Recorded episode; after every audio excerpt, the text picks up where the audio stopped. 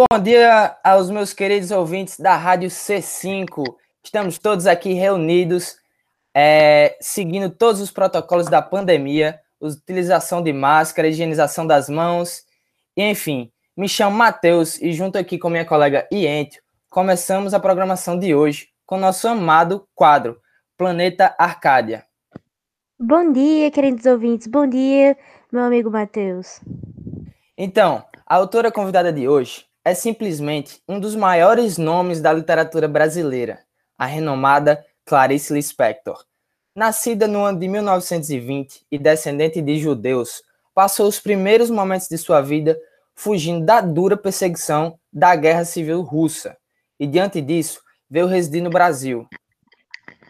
Desde sempre foi apaixonada pela literatura. Aos 19 anos, nossa querida convidada ingressou na Escola de Direito da Universidade do Brasil e começou a dedicar-se totalmente à sua grande paixão. Além disso, ela ainda fez cursos de antropologia e psicologia. Nossa, ela é demais, gente. É sim, Ientio. E com apenas 20 anos, nossa querida Clarice começou a trabalhar como redatora e repórter na Agência Nacional, no Correio da Manhã e no Diário da Noite. E também publicou seu primeiro conto intitulado Triunfo. Isso tudo com apenas 20 anos. Por ser detentora de romances inovadores e uma linguagem altamente poética, a senhora Lispector tornou-se um nome a se ressaltar na literatura brasileira do século XX, destacando-se assim dos modelos narrativos tradicionais. Inclusive, Mateus, seu primeiro livro, Perto do Coração Selvagem, recebeu o prêmio Graça Aranha. Sim, simplesmente incrível. Dita por muitos como escritora intimista e psicológica, nossa estrela transcende as expectativas e aborda temas universais, humanistas, trazendo em suas obras conceitos sociais, filosóficos e existenciais. Em um mergulho profundo no fluxo da consciência das personagens, a nossa autora os faz criarem um monólogo interior, sendo essa, assim como a análise psicológica, sua principal característica na utilização de recursos técnicos modernos em prol de expressar paixões e um estado de alma. Em geral, os personagens tendem a despertar a epifania, e para isso eles sofrem muito. E na tentativa de se encontrar, passam por inúmeras crises existenciais, as quais quase sempre são em centros urbanos e com protagonistas femininas, em uma ficção que raramente tem um começo, meio e fim, transcendendo o tempo e o espaço. Sim, e tem mais. Sua última obra publicada foi Hora da Estrela, e é sobre essa célebre história de Macabea, uma moça do interior em busca de sobreviver na cidade grande, que iremos discutir hoje, não é mesmo, Ente? É isso mesmo, Matheus. Começando nossa série de perguntas, como muitos sabem, Hora da Estrela foi adaptada à versão cinematográfica, conquistou os maiores prêmios do Festival de Cinema de Brasília. Clarice, qual o sentimento de ser a idealizadora de uma ficção tão prestigiada pelo público? Bom, primeiramente, bom dia, né? E obrigada por esse... vocês. Mas. Esse prestígio é a matéria de Alô, Clarice? A gente teve um pequeno problema com o seu microfone. Até aqui. Na verdade, eu lembro-me das noites. Ai, desculpa, você já me escutou Oi, agora? agora deu certo, pode continuar. Desculpa, tá? Relaxa. É, bom, primeiro bom dia, né? E obrigada por todos os elogios que vocês fizeram, mas para mim isso é a materialização de uma vida inteira de esforço, sabe? É um sonho. Não foi fácil chegar até aqui. Na verdade, eu lembro-me das noites mal dormidas, estudando e escrevendo, dando o meu máximo para produzir e oferecer literatura de qualidade. Eu sou extremamente grata pelos leitores, sobretudo os brasileiros, que sempre receberam calorosamente as minhas produções. É, e para aqueles que não conhecem ou não leram o livro, é, ele conta com Rodrigo, um narrador fictício, personagem e criador da narrativa, que inicialmente retrata sobre o motivo pela qual conta a história, ou até características aparentemente irrelevantes sobre Macabea. Aliás, sendo ela personagem a qual ganha destaque no decorrer da, da narrativa, principalmente após a morte de sua tia e sua mudança para o Rio de Janeiro. Bem, sobre a protagonista, Clarice. como você a caracteriza? Por acaso ela é inspirada em alguém? Então, Mateus, na verdade, Macabé é órfã e foi criada por uma tia religiosa de superstições. Ela teve uma infância miserável na qual cresceu sem conforto e sem qualquer resquício de amor. E essa parte de crescimento é a base para a construção da personagem, entende? Logo no início da narrativa, além de perder perde também essa sua tia. Isso faz com que ela mude completamente o seu estilo de vida. Ela deixa a igreja e, mesmo dividindo um quarto com sua colega balconista, ela vive solitária e com um péssimo salário. E sério, Matheus, isso lembra alguma realidade para você? Macabeia tem sua fuga da vida sempre que escuta a rádio relógio num aparelho de som que, inclusive, é emprestado. E além disso, ela colecionava anúncios de jornais e revistas e seu maior devaneio era o sonho de ser uma grande estrela das telonas, como Marilyn Monroe. Nossa, Clarice, eu me lembro que seu momento de lazer era quando ela recebia o salário e ia aos cinemas, mas não conseguia entender o porquê preferia gastar o pouco que tinha com filmes, mesmo tendo péssimas refeições.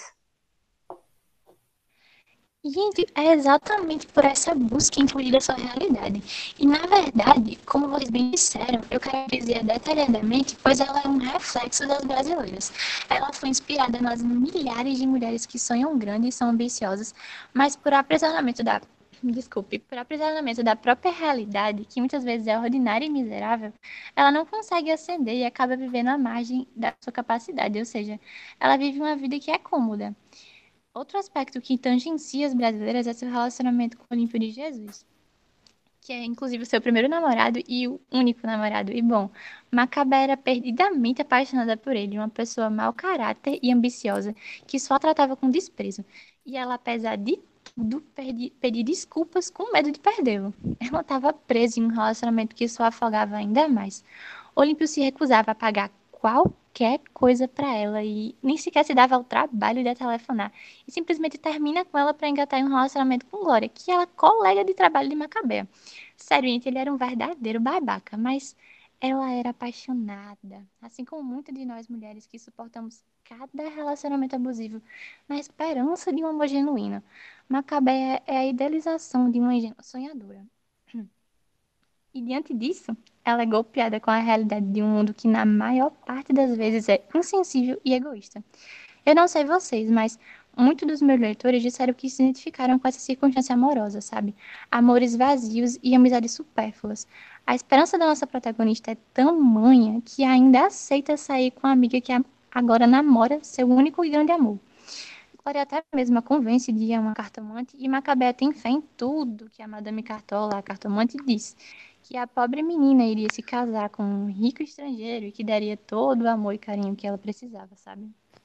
Nossa, esse trecho eu acho simplesmente sensacional.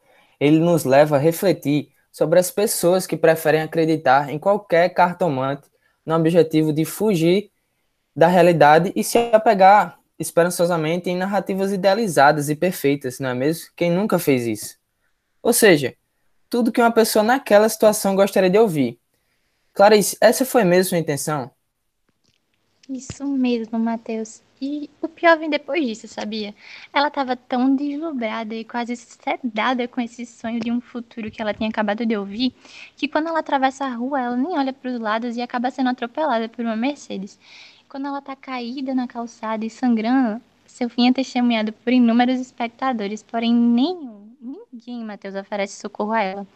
E por fim, a garota tosse sangue e morre, tendo chegado finalmente a hora em que todos prestavam atenção nela, sabe? A hora em que ela tanto desejava, sua hora da estrela, a hora da sua morte. Assim como eu, aposto que todos os leitores ficaram chocados com esse desfecho de Macabeia. Totalmente inesperado, né, Clarice? E o melhor, é nesse mesmo momento em que o narrador muda de foco e aborda uma jovem nordestina aos prantos pela morte de Macabeia, no meio da multidão. Sim, sim, é nesse momento, nesse exato momento, nasce novamente Macabeia. Ela é a personificação da miséria nas pessoas, gente. De uma maneira conflituosa, eu tento escrever que o narrador sinta o contraste Eu tento escrever que o narrador sente o contraste entre pena e culpa, por viver em um padrão mais elevado que a maior parte da população. Então, numa tentativa de escapismo da sensação de mal-estar que aquela moça transmitia, ele narra a vida dela induz o leitor a posicionar-se em uma realidade miserável até que ele chegue à conclusão de que tal realidade faz parte de nós mesmos, gente. Na verdade, eu quis deixar claro na obra que é necessário não apenas expor as problemáticas sociais, como muitas das narrativas já escritas fazem, mas a partir da leitura, experimentar de forma intensa e psicológica, Mateus, esse flagelo existencial de inúmeras macabés invisibilizadas pelo sistema social. De fato, Clarice, suas obras, suas obras refletem sem dúvida uma busca pela consciência social e existencial. E a Hora da Estrela não foi nem um pouco diferente. Eu achei o desfecho do livro e a reflexão final extremamente surpreendentes. Você, Lispector, por meio do narrador, aborda a limitação da literatura diante da busca existencial. Também, ironicamente, condena os autores de um estilo pretensamente original e abusam de modismos, de adornos que descaracterizam o poder das palavras, bem como aquela famosa obsessão pelo rigor formal, por aquela ortografia impecável. Então, esses três temas se interligam na obra e, e é quase impossível separá-los, pois o livro nem mesmo tem divisão por capítulos, Clarice. Essa foi uma estratégia, no mínimo, interessante. Mas me conta aí, vai. Essa fiada crítica foi baseada ou direcionada a algum escritor específico? Você já tá querendo me colocar em uma saia justa, né, Matheus? Mas não. Não é uma crítica específica a nenhum dos meus colegas, mas na verdade é uma crítica à conjuntura do movimento modernista. Eu não sei se você já ouviu falar, mas como eu já disse, eu acho que o papel das obras literárias está além da exposição e simples denúncias sociais. Essas realidades são nítidas por si só. O que falta na concepção humana é a empatia. Esse é o desfecho da leitura, a epifania, o entendimento e a compreensão da essência da situação discutida no livro. Inovadora, uma verdadeira inovadora. Se você me permite, Clarice, agora vamos escolher uma pessoa entre as mais de 1.500 que estão nos acompanhando ao vivo. Vamos dar o direito a fazer uma única pergunta à nossa ilustre convidada. Aproveitem, hein? A primeira pessoa a ligar para o nosso número vai ser a escolhida. Nossa, que rápido! Já temos nosso escolhido na linha? Alô? Qual o seu nome e da onde você está falando? Eu consegui, não acredito. Olá, eu me chamo Ana Caroline e é um privilégio participar e poder falar com a senhora, Linspector. Eu só quero agradecer e elogiar o seu incrível trabalho. Eu sou aluna do curso de Eletrotécnica do IFRN e seu livro, A Hora da Estrela, foi recomendado pelo meu professor de língua portuguesa, Altieri. O livro é uma obra simplesmente espetacular. A miséria como a Macabea passa é de uma leitura simples, mas pesada. É a mescla de uma análise filosófica com crítica social. É uma leitura que, sem dúvidas, jovens e adultos deveriam ler, pois faz com que a sociedade repense sua conjuntura e seu modo de agir diante dela. É um ótimo livro para quem pretende entrar no mundo de Clarice Lispector, por de fácil compreensão e tratar sua abordagem peculiar. Eu simplesmente adorei e por meio dele aprendi a gostar mais da literatura. Obrigada. Nossa, eu que agradeço pelo seu carinho, Caroline. Eu sou extremamente grata pela forma como os leitores recebem minhas obras, sabe? É simplesmente o sonho de qualquer escritor. Muito obrigada de verdade. Obrigada pelo convite, Matheus e Ente. Nossa, eu amo escutar o quadro de vocês. É um privilégio estar aqui. Nós que agradecemos. Saiba que o nosso programa estará sempre aberto para você. Muito obrigada. Eu gostaria de agradecer a todos que nos acompanharam até aqui. Queria agradecer a você, Clarice Lispector, por abrir mão do seu pretensioso tempo. Mas o papo está incrível, porém, o nosso programa está chegando ao fim. É, eu queria agradecer novamente a Clarice e a todos os espectadores que nos acompanharam até aqui. A todos eu desejo um bom dia e até mais. Um grande abraço e até o próximo programa. Fiquem ligados.